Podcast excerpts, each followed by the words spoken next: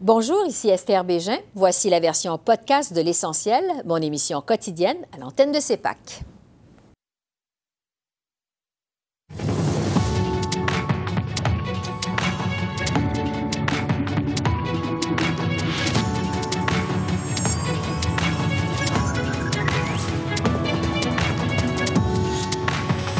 Ce soir, ingérence étrangère, Pierre Poilièvre veut proposer des noms pour mener une commission d'enquête, mais exige des garanties. Nos politologues en résidence analysent les sujets politiques de la semaine.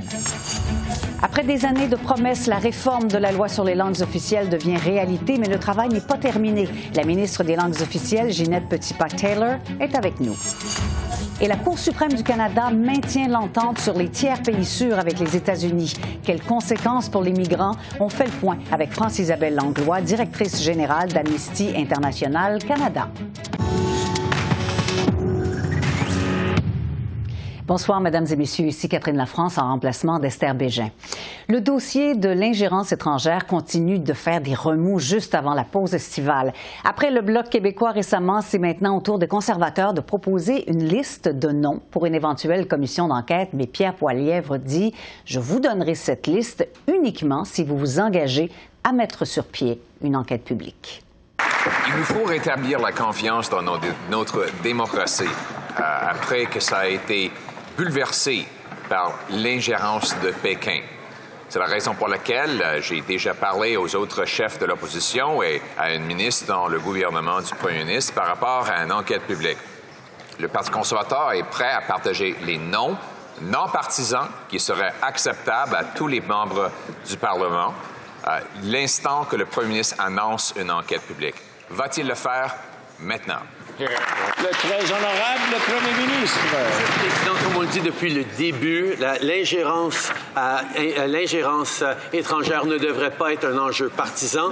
C'est pourquoi, dans les jours qui viennent, le ministre des Affaires intergouvernementales va continuer de consulter des experts, des juristes et les partis d'opposition afin de définir les prochaines étapes à suivre et la personne la mieux placée pour mener ces travaux. D'ici là, nous allons poursuivre nos efforts pour combattre l'ingérence étrangère au sein de notre démocratie, comme nous le faisons depuis que nous sommes entrés en fonction. Nous espérons que les partis d'opposition traiteront cet enjeu avec tout le sérieux qu'il mérite et auquel les Canadiens s'attendent. Alors, j'en discute avec nos politologues en résidence, Geneviève Tellier et Daniel Bélan. Bonsoir à vous deux. Bonsoir. Bonsoir. Alors, Pierre Poilievre refuse de dévoiler sa fameuse liste s'il n'obtient pas de confirmation qu'il y aura une enquête. Euh, Geneviève, on peut se demander à quoi joue M. Poilievre? Ben, je pense qu'on est dans la continuité. Alors, on a beaucoup reproché qu'on était partisan dans ce dossier-là de l'ingérence étrangère. Euh, et ça pourrait se conclure justement avec la nomination d'une ou des personnes euh, irréprochables, indépendantes, qui pourraient faire le travail. Et donc, on sent qu'on a un peu moins d'emprise sur le gouvernement. Alors, je pense que c'est la dernière carte que M. Poiliev veut jouer. Euh, ce qui est différent un peu du Bloc québécois. Le Bloc québécois a déjà soumis des noms, ils ont été publics, on les connaît. Et donc, j'imagine c'est pour faire le suspense, mettre de la pression aussi sur le gouvernement pour que ça se décide cette, euh, cette semaine, alors qu'il y a peut-être qu'il n'y a pas d'obligation de le faire. Donc, je vous dirais encore un peu de politique aérie, là, comme on aime bien dire, de la part des conservateurs. De chantage émotif un petit peu. Alors, Daniel, justement, est-ce que les libéraux vont sentir cette pression-là? Est-ce qu'ils vont devoir lancer une enquête publique rapidement? Je pense que oui, parce que bon, ce qui s'est passé avec David Johnston, ça a été une catastrophe sur le plan, en tout cas, des relations publiques. Euh, donc, euh, ils veulent euh, faire oublier cet épisode-là. Et puis la pression, non seulement des partis d'opposition, mais de beaucoup de commentateurs et de gens ordinaires, franchement. je pense qu'ils n'ont pas vraiment le choix d'y aller de l'avant et le plus rapidement possible, ce serait mieux. Donc, peut-être même annoncer ça confirmer qu'il va y avoir une enquête publique plus tard cette semaine, ce serait probablement une bonne idée euh, pour les libéraux de se débarrasser un peu de ça ou enfin de, de, de, faire rouler la balle, si on veut, euh, avant que l'été ne commence. Oui, essayer de faire oublier le cafouillage peut-être. Euh, et c'était jour d'élection partielle dans quatre circonscriptions hier. On ne peut pas ne pas en parler, évidemment, même si les résultats sont sans surprise. Est-ce qu'on peut dire que c'était la course de la dernière chance pour M. Bernier, Geneviève? Euh, pour lui, non, très certainement. Euh, il veut continuer le combat euh, et il va être là aux prochaines élections. il dit qu'il est arrivé tard dans la course, donc c'est pour ça que ça a été un petit peu plus difficile.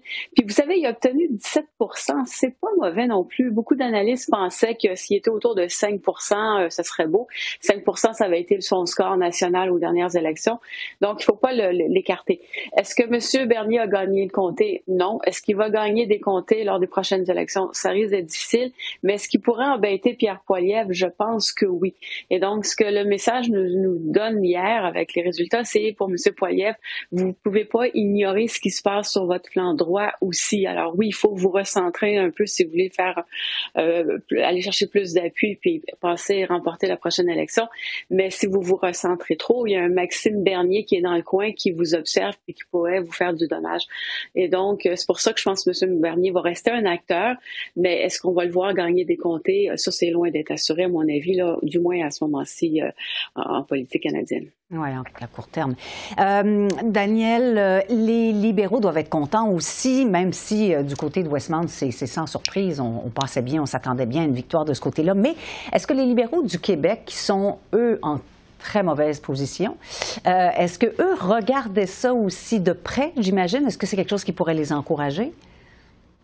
On vous parler des libéraux euh, du Parti libéral du Québec ou les libéraux fédéraux? oui, ben oui, ça pourrait les encourager, je sais pas. Euh, c'est quand même deux choses très distinctes. Hein. Euh, c'est sûr que les anglophones en général, bon, au Québec, il y a beaucoup de soutien envers le, Parti libéral du Québec et, c'est le cas aussi envers le, Parti libéral fédéral. C'est un comté quand même, Notre-Dame-de-Grâce-Westmont, qui est à 45% anglophone. Donc, mm-hmm. c'est un peu normal que ce soit un comté libéral et que le compte équivalent au niveau provincial soit aussi libéral. Donc, ça nous en dit pas long sur euh, le soutien euh, bon euh, envers les libéraux à l'extérieur de Montréal, surtout chez les, les francophones. Et c'est là le problème du Parti libéral du Québec et les résultats dans euh, Notre-Dame-de-Grâce Westmont ne nous disent absolument rien sur euh, sur l'appui euh, des, mm-hmm. des, des francophones envers envers le Parti libéral, que ce soit fédéral ou provincial. Je pense que c'est un le comté a une dynamique très particulière. C'est un comté ou un endroit à Montréal où les libéraux sont forts autant fédéral qu'au provincial.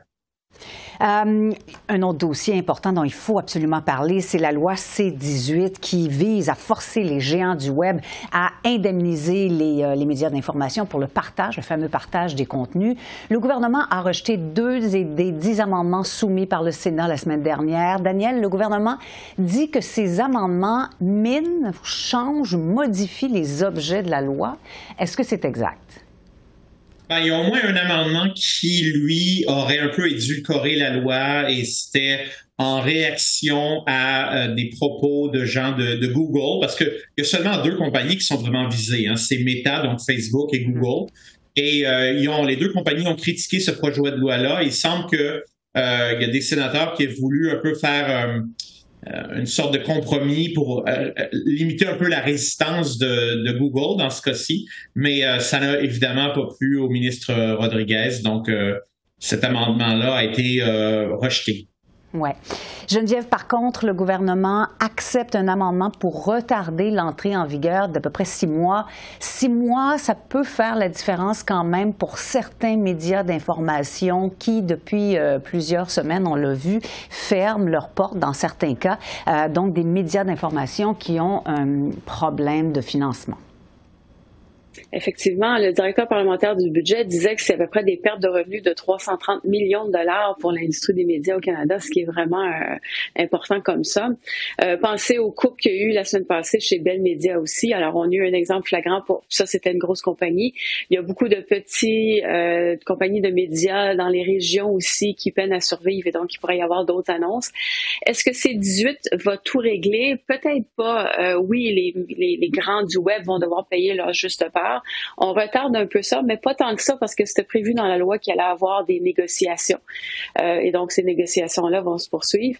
Mais est-ce que c'est juste ça qui va régler le problème? Est-ce qu'il faudrait pas aussi de l'argent, d'autres subventions directes? Il y en a déjà, mais d'en avoir davantage pour protéger les médias. Il y a toute une réflexion à continuer à avoir sur la qualité, justement, de l'information euh, actuellement au Canada. C18 fait partie de la solution, mais est-ce que c'est uniquement ça? Peut-être pas. Puis peut-être que le gouvernement va devoir s'engager davantage. Puis ça, on le verra peut-être l'automne prochain au retour des parlementaires là, à Ottawa. Oui. Et avant de parler de la prochaine session, parlons de celle qui vient de se terminer, qui a été euh, pour le moins chaotique, on peut le dire. Euh, on commence même à parler d'essoufflement pour ce gouvernement. Geneviève, euh, quel bilan on peut faire des libéraux pour cette session? Ben, ils s'en sont pas si mal tirés, étant donné qu'il y a normalement un essoufflement. Donc, on pourrait penser que c'est un gouvernement qui, maintenant, ça fait longtemps qu'il est là, qui serait en peine d'inspiration.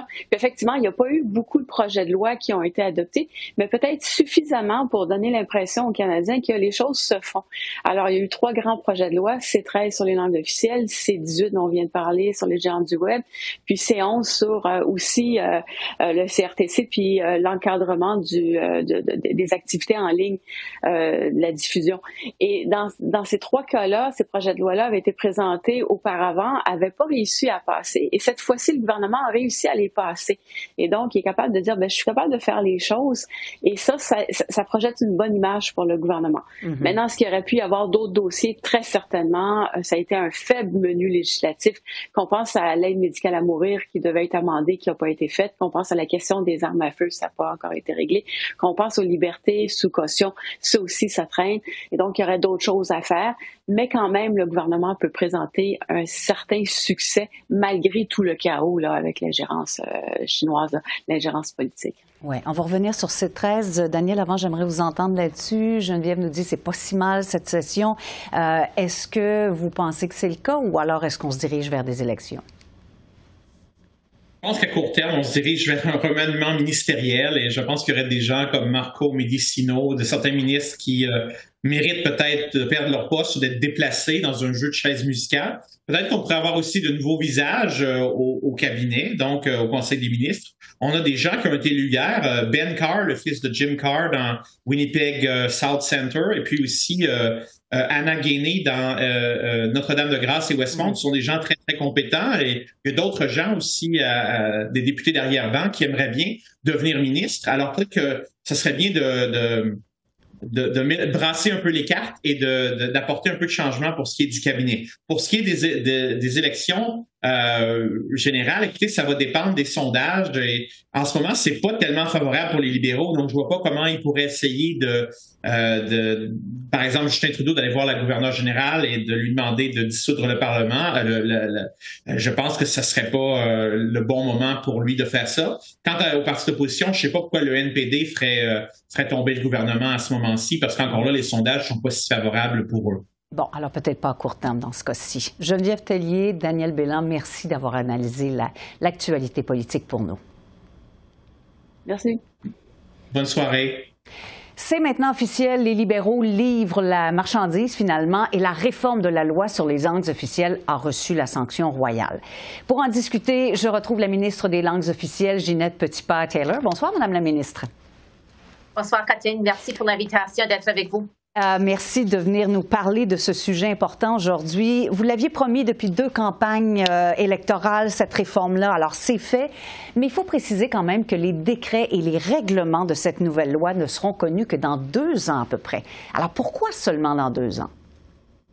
Premièrement, je pense qu'aujourd'hui, on doit vraiment célébrer ce moment historique qu'on fait une mise à jour. Ça fait des décennies qu'on n'a pas fait une modernisation de la loi sur les langues officielles. Et puis, comme vous l'avez très bien dit, nous avons livré la marchandise, puis nous avons reçu la sanction royale d'une loi qui va réellement faire une différence pour nos communautés langues officielles en situation minoritaire. Une grosse partie de, de la loi comme telle entre en vigueur immédiatement, mais oui, c'est sûr qu'il nous reste encore un peu de travail à faire pour développer des règlements comme toute loi, c'est bien euh, commun qu'on va avoir un développement règlement qui doit être fait et puis on va commencer à faire ce travail-là sous peu. Oui, bien justement. Alors, c'est quoi votre agenda à partir de maintenant pour les deux prochaines années? Parce que vous avez quand même du pain sur la planche, là. Absolument, on va continuer à faire le travail. C'était une promesse électorale que nous avons faite. Nous avons travaillé sur ce régime linguistique, ça fait quand même six ans. Ça avait commencé avec la ministre Jolie, avec le document de réforme, aussi le plan d'action qui a été euh, livré il y a seulement euh, quelques semaines maintenant, euh, le mois d'avril. Et puis là, aujourd'hui, maintenant, finalement, la loi sur les langues officielles. la prochaine étape va être de commencer à rédiger les règlements. Il nous reste un peu de un peu de travail à faire pour toute la question de décrire c'est quoi les, régions à forte présence francophone, euh, pour toute la question des entreprises privées de compétences fédérales. De notre nouveau régime, on veut s'assurer que les employeurs, les, employés vont avoir le droit de travailler en français ainsi que de se, de se faire servir en français. Euh, au Québec, mais aussi dans les régions à forte présence francophone. Ça qu'on doit définir c'est quoi ce pourcentage-là. Mm-hmm. L'autre chose aussi qu'on doit faire, c'est du travail pour toute la question des sanctions administratives pécuniaires pour vraiment établir ce régime-là. Fait que oui, il nous reste encore du travail à faire, mais comme je l'ai bien dit, une grosse partie de la loi des langues officielles s'applique et est en vigueur aujourd'hui. Alors, vous m'avez devancé, c'était ma prochaine question, justement. Il va falloir déterminer euh, ce que c'est que ces, fameuses régions euh, à, forte présence francophone. Et ça, vous savez, comme moi, là, ça ne vous échappe pas, c'est quand même un sujet sensible. Comment vous allez vous y prendre sans froisser personne? Mais premièrement, euh, Catherine, moi j'habite en communauté de langues officielles en situation minoritaire. J'habite au Nouveau-Brunswick, la seule province bilingue. Mais oui, je comprends que c'est un, sujet qui peut être un peu délicat, mais on va s'y prendre avec, en faisant des consultations avec les intervenants d'un bout à l'autre du pays, puis pour vraiment s'assurer qu'on peut trouver cette formule magique-là. Donc oui, il nous reste du travail à faire à ce point-là, mais les intervenants comme moi-même et puis notre gouvernement, nous sommes passionnés, puis nous allons faire sûr que le travail va bien se faire. Mhm. C'est intéressant que vous parliez de formule magique parce que j'imagine que par moment, c'est un petit peu difficile d'arriver à, passez-moi l'expression, mais contenter tout le monde. D'ailleurs, vous deviez composer avec les demandes des anglophones du Québec, des, communautés francophones euh, minoritaires, du gouvernement du Québec. La CAQ au Québec a finalement obtenu l'inclusion des principes dans la, euh, des principes de la loi 96 des entreprises à charte fédérale dans C13. C'est un peu compliqué, arrimer tout ça, j'imagine. Est-ce que cette victoire de Québec, elle s'est faite au détriment de la communauté anglophone? Je pense premièrement qu'on doit reconnaître, nous avons toujours dit dès le début qu'on voulait s'assurer que le régime du Québec ainsi que la loi euh, C13 allait quand même s'aligner. On voulait s'assurer que notre régime allait pas être plus faible que celui-là du Québec. Puis c'est effectivement qu'est-ce que nous avons fait? Nous avons juste fait sûr que les deux régimes allaient s'aligner. Et puis, je pense que finalement, ça a été un avantage pour tout le monde. Je dois aussi, je pense qu'on doit reconnaître que plusieurs des entreprises privées de compétences fédérales se sont déjà volontairement assujetties euh, à la loi 96. Et puis, les, compagnies qui nous restent maintenant vont avoir le choix soit d'être assujetties à notre régime ou le régime du Québec. Puis aussi, je vais être claire, Catherine, euh, notre projet de loi C13 n'enlève aucun droit euh, aux anglophones du Québec. Tout à fait le contraire. Avec la partie 7 de la loi sur les langues officielles, les, anglophones du Québec, eux aussi, vont faire des gains. je pense qu'on doit reconnaître que l'objectif de la loi C13, on voulait s'assurer, numéro un, nous allons continuer à protéger et promouvoir nos communautés de langues officielles en situation minoritaire, qui inclut les anglophones du Québec, mais aussi on doit tout faire pour protéger et promouvoir la langue française, puisque c'est la seule langue officielle au Canada qui est en déclin. Puis les données du recensement l'année dernière nous ont vraiment démontré ça. Donc, comme gouvernement fédéral, si on veut vraiment atteindre l'égalité réelle, on doit donner un coup de pouce à, la langue française. Mm-hmm. Mais il y a quand même euh, cette recommandation du Sénat euh, qu'une attention particulière soit accordée euh, aux anglo-québécois sans attendre l'examen de la loi qui, elle, est prévue dans dix ans. Alors, votre réaction là-dessus? Mais encore une fois, comme j'ai dit, euh, moi, j'ai rencontré des intervenants, les anglophones du Québec, ainsi que des intervenants d'un bout à l'autre du pays. Puis mon message encore est très clair. Le projet de loi C13 n'enlève aucun droit aux anglophones du Québec tout à fait le contraire. Et puis aussi une autre, euh, avec toute la question de notre plan d'action sur les langues officielles qu'on a déposé euh, au mois d'avril, on a aussi fait des investissements dans le programme de contestation judiciaire, quelque chose que les anglophones du Québec nous avaient demandé. Aussi dans le plan d'action, les anglophones du Québec nous avaient demandé des investissements pour s'assurer qu'ils allaient avoir l'aide nécessaire, les argents nécessaires pour toute la question de français langue seconde, aussi avec la question de l'aide à l'emploi. Ça fait avec notre plan d'action, nous avons aussi rencontré ces demandes. Oui, mais quand même, dans tout le processus, il y a eu un petit peu de dissension au sein du caucus. D'ailleurs, il y a le député montréalais euh, Anthony Housefather qui a voté contre. Est-ce que vous avez l'impression que ça va laisser une certaine cicatrice dans le parti ou dans le caucus? Écoute, je pense que quand on parle de questions de langues officielles, Catherine, c'est toujours un, sujet qui est très cru, c'est profond, c'est bien vraiment nous chercher. Et puis, le député en question a fait son travail, il représente sa communauté. Euh, du Québec comme tel. Nous allons continuer à travailler ensemble. Je pense qu'on doit quand même reconnaître que toutes les partis d'opposition ont voté pour appuyer le projet de loi C13. Et puis pour moi, j'étais bien content qu'on a vu cette unanimité euh, pour l'adoption du projet de loi. Nous allons continuer à travailler avec les communautés anglophones du Québec, comme que je vais travailler avec les communautés euh, en situation minoritaire partout au pays, puisqu'encore une fois, la loi sur les langues officielles, c'est une loi qui est très importante pour toutes les communautés, puis ça inclut la, communauté anglophone du Québec. En terminant, euh, Madame Petitpas-Taylor, votre sentiment aujourd'hui, là, maintenant que tout est presque terminé, comme vous le dites si bien vous-même? Mais je dois vous dire, Catherine, ça a été un travail de longue haleine. Euh, moi, étant une acadienne qui habite au Nouveau-Brunswick, je dois vous dire, je suis. Euh, c'est très émotionnel pour moi. Euh, moi, j'habite en communauté de langues officielles en situation minoritaire, puis je sais que ce projet de loi va absolument faire une différence pour nos communautés. Les intervenants attendaient cette journée avec impatience, et puis je suis très contente, comme que vous l'avez dit dans votre introduction, qu'on a pu livrer la marchandise, et puis je suis reconnaissante vraiment de toutes les parties qui nous ont aidés, les intervenants, les sénateurs, les parlementaires. C'est vraiment un travail d'équipe, puis je suis très contente de pouvoir euh, livrer ce projet de loi. Ginette Petitpas-Taylor, ministre des Langues officielles. Merci. Merci.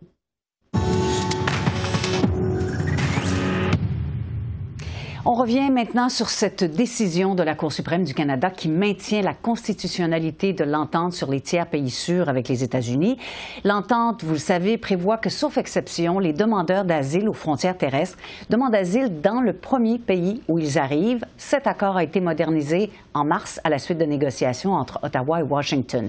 Alors, pour faire le point sur l'impact de cette décision sur le traitement des demandeurs d'asile, je retrouve France-Isabelle Langlois, directrice générale internationale directrice générale plutôt d'Amnesty International pour le Canada. Bonsoir, Madame Langlois. Bonsoir. Alors, les juges ont rejeté les arguments de groupes de demandeurs d'asile et d'organismes qui leur viennent en aide. Vous, vous invoquiez l'article 7 qui garantit le droit à la vie, à la liberté et à la sécurité. Alors, qu'est-ce que ça va avoir comme, comme impact, comme conséquence sur les demandeurs d'asile? Bien, les, les, impacts, ils sont connus, ils sont, ils sont déjà là. Hein. Euh, donc, depuis, depuis 2004 que cette, euh, cette entente existe entre les deux pays, entre les États-Unis et le Canada, et depuis 2017, donc, on contestait devant les tribunaux cette entente. Euh, la Cour fédérale nous a donné raison. La Cour suprême vient de statuer, vient de renverser le jugement. Euh, ce que, ce que l'entente fait, c'est que c'est une fermeture de frontières, en fait. Donc, si les personnes arrivent par voie terrestre à un poste frontalier régulier, elles sont retournées vers les États-Unis, les mm-hmm. États-Unis étant, selon cette entente, considérés comme un, un pays sûr. Donc, c'est ce qu'on conteste. Donc, il y avait une brèche dans l'accord parce que l'accord ne faisait référence qu'aux postes frontières réguliers. Euh, et donc, ça laissait tout le, reste de la frontière. Euh, oui, le fameux chemin Roxham, par exemple. Et donc, euh, est apparu le fameux chemin Roxham. Pourquoi le chemin Roxham? Parce que euh, il y a plusieurs décennies, je crois que dans les années 50, il y avait là un poste frontière. Donc, il y a, il y a une route qui traverse, mhm. qui traversait les États-Unis et le Canada. Donc, ça devenait un pis-aller, un point de passage irrégulier, mais euh, plus sûr que de passer à travers les rivières, les forêts, euh, etc.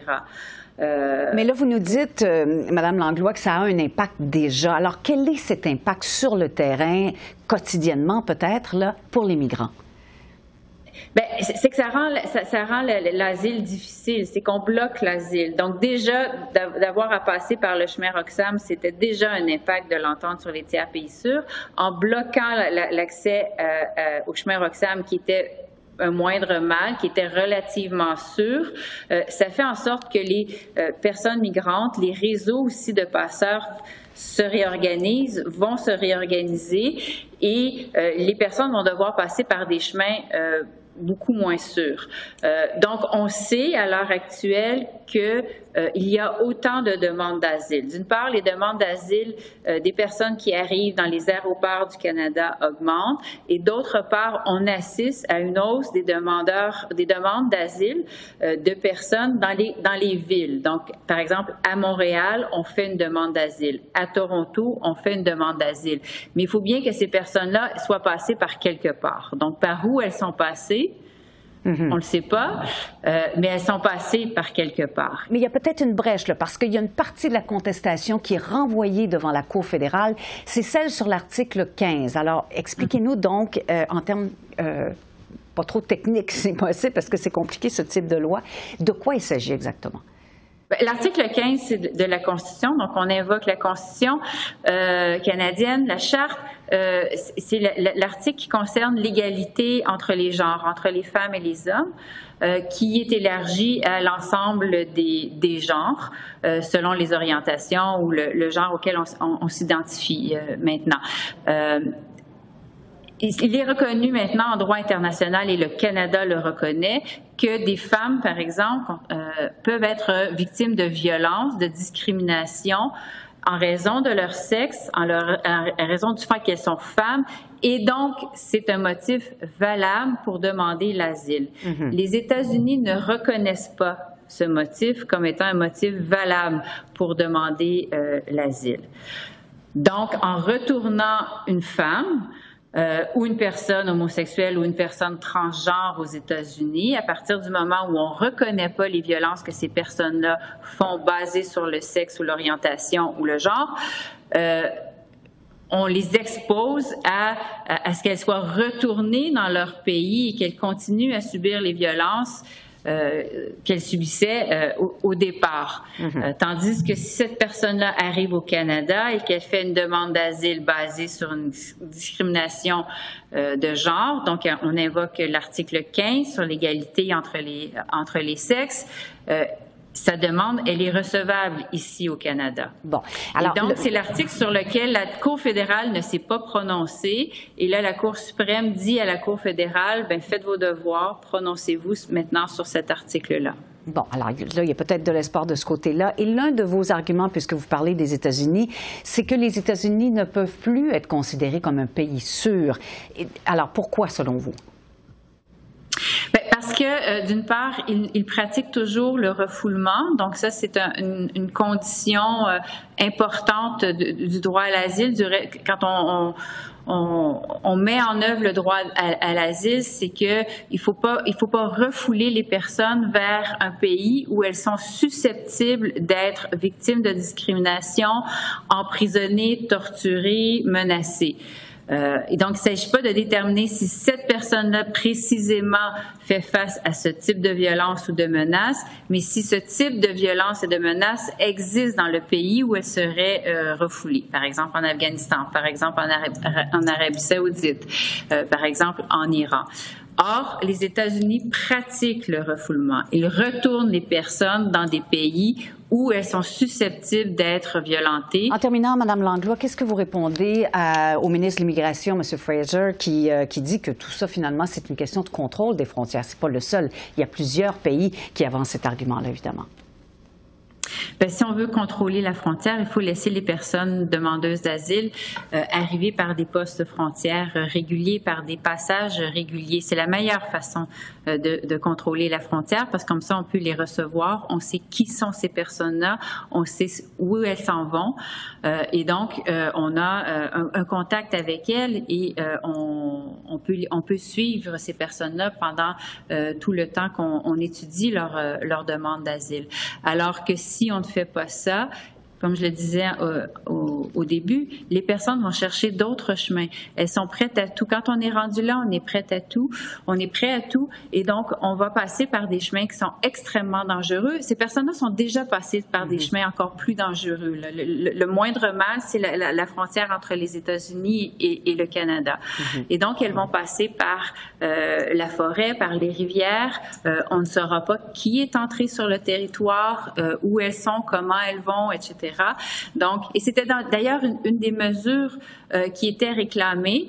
Euh, et on avait une écoute pendant, euh, pendant la pandémie. On, on réclamait la, la, la, régularisation des personnes migrantes sur l'ensemble des territoires, justement pour des questions de, de sécurité publique. Merci beaucoup, Madame Langlois.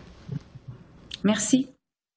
Alors voilà, c'est comme ça qu'on a vu l'essentiel de l'actualité de ce mardi 20 juin sur la colline parlementaire à Ottawa. Ici Catherine Lafrance qui vous remercie d'être à l'antenne de CEPAC, la chaîne d'affaires publiques par câble. Bonne fin de soirée et à bientôt.